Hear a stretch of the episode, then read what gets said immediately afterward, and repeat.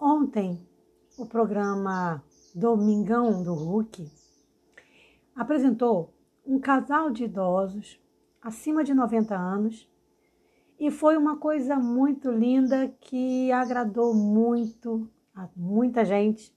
Isso foi parar na internet com muitos elogios para aquele casalzinho lindo dançando ali em pleno domingo na TV brasileira. Casal super saudável para a idade que eles têm. E motivou muita gente, porque às vezes a gente acha que ah, quando chegar aos 70, aos 80 é só canseira e enfado. É claro que você não vai chegar aos 90 anos com a energia que você tinha aos 20, aos 18. Mas é possível sim ser feliz aos 90 anos, realizar grandes coisas na maioridade. Nunca é tarde para recomeçar.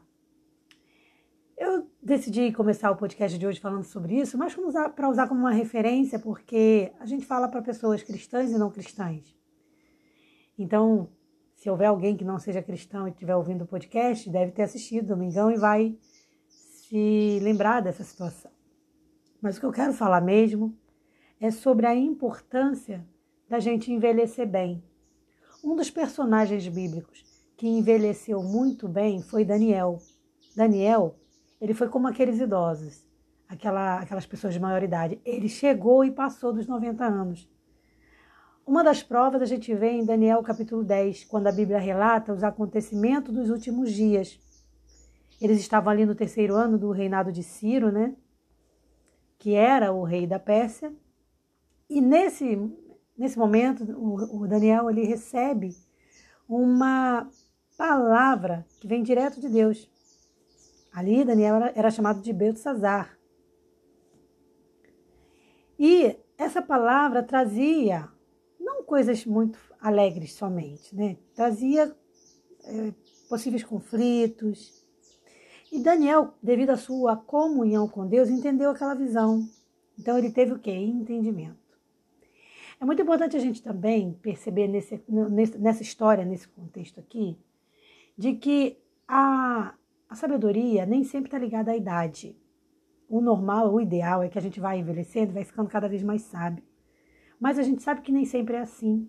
Tem gente que vai envelhecendo e parece que não aprende nada, não cresce, não evolui. Fora aqueles, que eu não vou citar nomes aqui, mas tem pessoas que a gente vê aí na internet, pessoas famosas, que parece que não aceitam a idade, já viu? Então é aquela pessoa que faz 70 anos, mas ela quer agir como uma menininha ou um menininho de 18 na vestimenta, no falar, no comportar-se. As pessoas, elas parece que não aceitam a idade. Mas a coisa mais bonita que tem é uma pessoa que fica bem consigo mesma, que se aceita como é, aceita a idade que tem, que é feliz. Nesse texto aqui, que eu acabei de ler, Daniel já estava com quase 90 anos.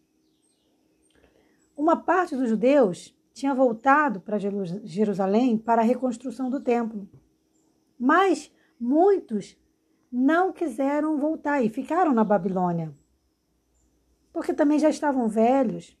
Então falaram: não quero ir, não vou. A profecia lá de Jeremias já tinha se cumprido. E aqueles que voltaram para Jerusalém sofreram o quê? Grandes dificuldades, passaram por grandes privações.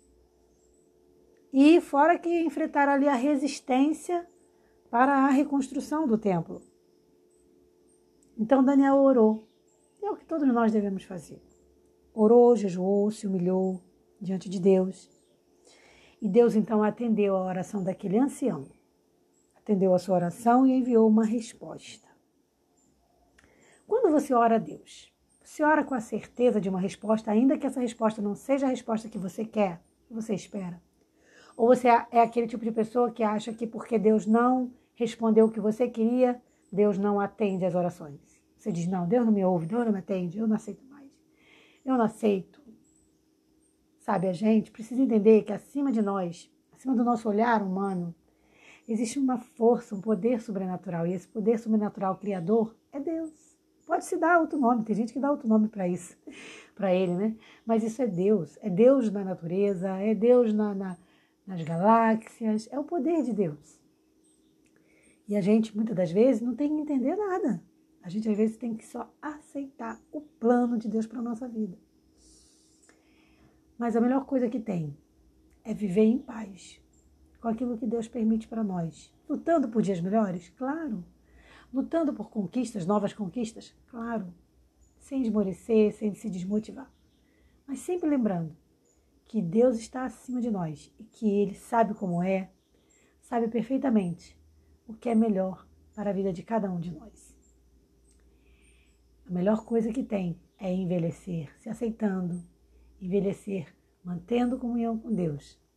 É envelhecer, rejuvenescendo na fé. Imagina que na vida carnal você vai envelhecendo, mas na fé você vai rejuvenescendo. Essa é a melhor coisa a fazer.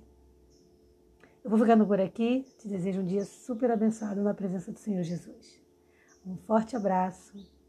Paz.